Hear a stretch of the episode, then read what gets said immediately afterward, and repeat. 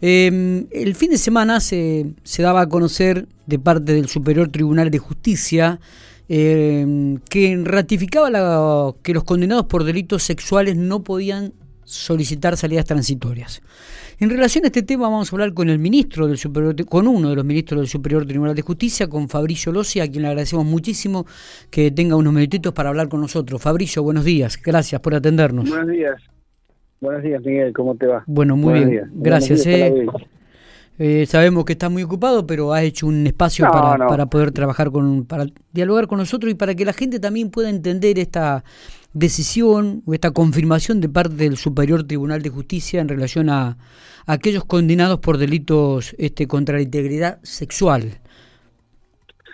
Eh, sí, en realidad lo que ocurre es que, eh, el, digamos, la, el proceso penal tiene varias etapas. La última etapa, luego de que una condena quede firme, que es una etapa que ha adquirido importancia en los últimos años, con un foro específico, con leyes específicas, es la etapa de ejecución de pena. La ejecución de pena no, no es menor porque la persona a veces transcurre muchos años sometidos al poder del Estado cumpliendo una condena y ni hablar cuando se tratan de penas privativas de libertad. En ese proceso de, ejecución de pena, de la ley de, ejecución de penas privativas de libertad, tiene un, un marco de lo que se llama un tratamiento, una progresividad como fin general del, de la ley, también están los tratados internacionales, podríamos decir que es la resocialización del, del condenado. A veces se discute si la ley, si la pena tiene otro fin, pero son discusiones más filosóficas que no vienen al caso. Sí. Pero suponiendo en ese marco de, de resocialización hay todo un tratamiento y una progresividad en, en, el cumplimiento de la pena que es como que el condenado va eh, pasando por diversas etapas y la última etapa del tratamiento penitenciario tiene que ver con el acceso a ciertas medidas como eh, a ciertos podríamos llamar beneficios como salidas transitorias libertad condicional eh, que se van adquiriendo con el transcurso de la pena y se notan más en las penas largas. Ha ocurrido que las leyes, las leyes de ejecución de pena de privativa de libertad han tenido reformas muy drásticas, eh, siempre a partir de casos muy contundentes, donde eh, personas que han salido en libertad condicional, en salidas transitorias, han cometido nuevos delitos y delitos graves, y en muchos de esos tipos penales, particularmente en los delitos contra la integridad sexual, también hay en otros tipos de delitos, también, pero digamos los delitos, los catálogos de los delitos más graves, los homicidios calificados, los homicidios en ocasión de robo, todos los delitos contra la integridad sexual, los secuestros extorsivos, hay un catálogo de delitos que se dicen que eh, no tendrán acceso a este régimen de progresividad, eh, o sea, no podrán obtener la libertad condicional. Mm. Entonces, eso siempre ha discutido, eh, también con buenos argumentos, con argumentos atendibles de que podía ser inconstitucional, ir contra la finalidad de la pena, el fin de los tratados de resocialización, el fin... Bueno, y eso se ha discutido en todas las provincias. En La Pampa ha habido algunos fallos de distinto calibre. En muchos algunos tribunales lo han declarado inconstitucional, otros no. Por ejemplo, el, porque yo sé, el Tribunal de Ejecución de Pico, el doctor Pascual en general, ha rechazado esos planteos de inconstitucionalidad, pero en todas las provincias se han ido planteando estas cuestiones. Y nosotros, por ejemplo, tuvimos la oportunidad de fijar doctrina al respecto, fijar un, precedente judicial que es importante como guía para los tribunales inferiores, en el cual nos pronunciamos mm, por la validez de la norma. Es decir, porque, bueno, eh, afirmamos, trayendo a, a colación doctrina de la de la Corte Suprema de Santa Fe, como también del Superior Tribunal de Chubut, que, el régimen de progresividad también se puede cumplir de otra manera y que es una competencia del legislador el, el, fijar los modos en los cuales se, se determina el, el, avance, la regulación de este de este sistema de progresividad de la, del cumplimiento de la pena. Y bueno, eh, adoptamos sin duda un criterio de los dos criterios el más restrictivo. No podemos negar, tal como se, dio en el informe, que hay provincias como Entre Ríos, por ejemplo, que han declarado inconstitucional esa norma.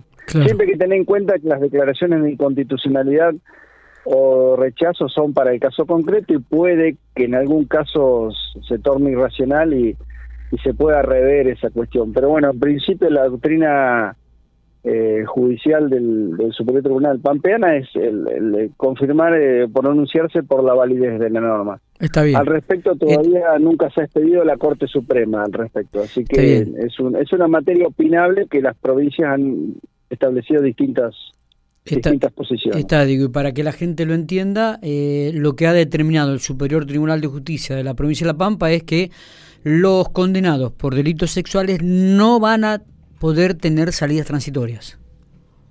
Exactamente, digamos, los condenados por una serie de delitos que habría que hacer eh, un, detalle, pero bueno, los delitos eh, sexuales importantes, los homicidios calificados. Ah, bien. O sea que no solamente serían aquellos que delitos sexuales, sino otros también. Hay homicidios en ocasión de robo, homicidios calificados. Eh, se prevé, si vos entras, es, un artículo hay una, una serie de artículos bien especificados, los secuestros extorsivos, que es de índole federal, es el la Cámara de Diputados de la Nación, a través de una reforma a la ley de ejecución penal, el artículo 56 bis, si lo querés buscar, o 56 bis de la ley de ejecución penal, determinó que una serie de delitos no podrán obtener la, las, particularmente lo más importante, la libertad condicional. Es decir, que el cumplimiento de la pena es prácticamente íntegro y eso hace que, bueno, es una reforma importante y es, eh, ha llevado a discusiones importantes. Es una reforma que viene de hace años, pero los planteos de inconstitucionalidad se siguen dando. Nosotros ya habíamos, nosotros digo, el Superior Tribunal ya lo había rechazado en su momento con una inadmisibilidad, pero bueno, ahora se entró al fondo de la cuestión y se resolvió en ese sentido. Eh, bueno, como te digo, la Corte nunca se ha expedido al respecto y en principio en la provincia de La Pampa esa es la doctrina judicial. Está bien. ¿Y esto va a tener validez hasta que la Corte se expida al respecto? Supongamos que la Suprema Corte de Justicia, la Corte Suprema de Justicia dice no, eh, lo, impuesto por La Pampa eh, eh, está mal. hay que volver al... ¿Se puede hacer eso? ¿Se puede revertir? Puede pasar, pero puede pasar que la Corte nunca lo trate. Ah, bien. porque considera que no es materia, porque si puede haber dos opiniones, digamos, en recurso extraordinario. La Corte puede decir, bueno, sí, está en juego una garantía de una norma de derecho federal, una garantía, podemos decir, al debido proceso, al cumplimiento al fin de la pena, y abra el recurso y lo trate, confirmando o rechazando, o la Corte puede decir, en realidad se trata de un análisis de derecho común, como se llama, es una norma complementaria al Código Penal, y no lo vamos a tratar porque cada provincia eh, puede interpretarla, eh, el máximo organismo de cada provincia la puede interpretar a su manera. Es probable que seguramente el defensor, en este caso el defensor oficial, llegue a la Corte sí. y algún día la Corte se expida no, es una norma que hace años que está y yo sepa todavía no se ha expedido al respecto. Pero Viste eh, que habitualmente, muchas veces, el, el, denominador común de la gente, la gente común, la gente trabajadora, la gente de la casa, la gente que de repente muchas veces este cuando se juzga a una persona dice eh, bueno pero está cuatro o cinco años y ya lo largan de vuelta o sea que en este caso cuando se ocurren hechos graves muy graves como vos remarcaste hace un ratito digo eh, eh, en este caso no se van a cumplir ese tipo de, predicciones que hace la, gente común no sino que va a tener que cumplir la condena como indica la, la ley. Sí, hay mucho, no sé si mito, a veces desinformación, por ejemplo, eh, un poco se, se exhibe el delito, los debates, se sabe, la gente supone que, las penas no se cumplen y las penas se cumplen. Eh, por ejemplo, en la, por la justicia de la Pampa durante la pandemia, eh, libertades por COVID prácticamente no hubo. Casi me animaría a decir, fueron contados con los dedos de la mano si hubo alguna. Eh, no hubo eh, no no hubo esa andanada de libertades que siempre se denuncian en la justicia pampeana no existió sí. y eso te lo puedo asegurar porque conozco las estadísticas y conozco la labor de los jueces de ejecución y estas penas altísimas por supuesto que la gente no tiene por qué tal vez se pierde la memoria pero en los casos graves eh, las, las penas se cumplen indudablemente Bien. bueno después sí por supuesto está previsto en la ley hay una serie de beneficios y de oportunidades que están en la ley pero bueno, esta es una de las más discutidas, es una de las reformas más drásticas que se han dado a partir de hechos graves. Eh, son reformas que hizo el Congreso de la Nación, que por supuesto tuvieron muchas críticas, y en muchos lados ha habido declaraciones de inconstitucionalidad y bueno, el, el Superior Tribunal solo puede fallar cuando le llega una causa, cuando hay un planteo concreto, no es que sale una ley y nosotros eh, dictaminamos en abstracto si esa ley es, es constitucional o no. Bueno, en este caso llegó y lo reafirmamos. Pero bueno, el, la, cantidad de gente que está cumpliendo pena eh, es enorme y se ha incrementado y el sistema procesal pampeano tiene altas dosis de, efectividad en el sentido de que se, ha incrementado el número de detenidos y de condenados. Pero bueno, eso no, no, el, de tener más o menos condenados no es un fin en sí mismo, sino que el fin sería que quien padece una pena de prisión, cuando recupere su libertad, no vuelva a reincidir. Sí, ese sería el, el gran objetivo, ¿no? Y el anhelo. Eh, el gran objetivo que, bueno, sabemos que es muy difícil, no quiere decir que toda la gente reincida, pero bueno, eh, mucha gente lamentablemente sí. Está. No sé si hay algo más para agregar, eh, este, si no realmente te agradecemos mucho, Fabricio, estos minutos que te diste. Queríamos tener un poco la confirmación y, la aclaración un poco de este concepto que nosotros lo publicamos en el sitio Infopico y que de repente tiene tantas palabras técnicas que resulta muy abstracto para la gente, ¿no? sí, sí, lo que pasa que uno, uno cuando resuelve eh, el derecho es una ciencia y debe dar respuesta técnicamente.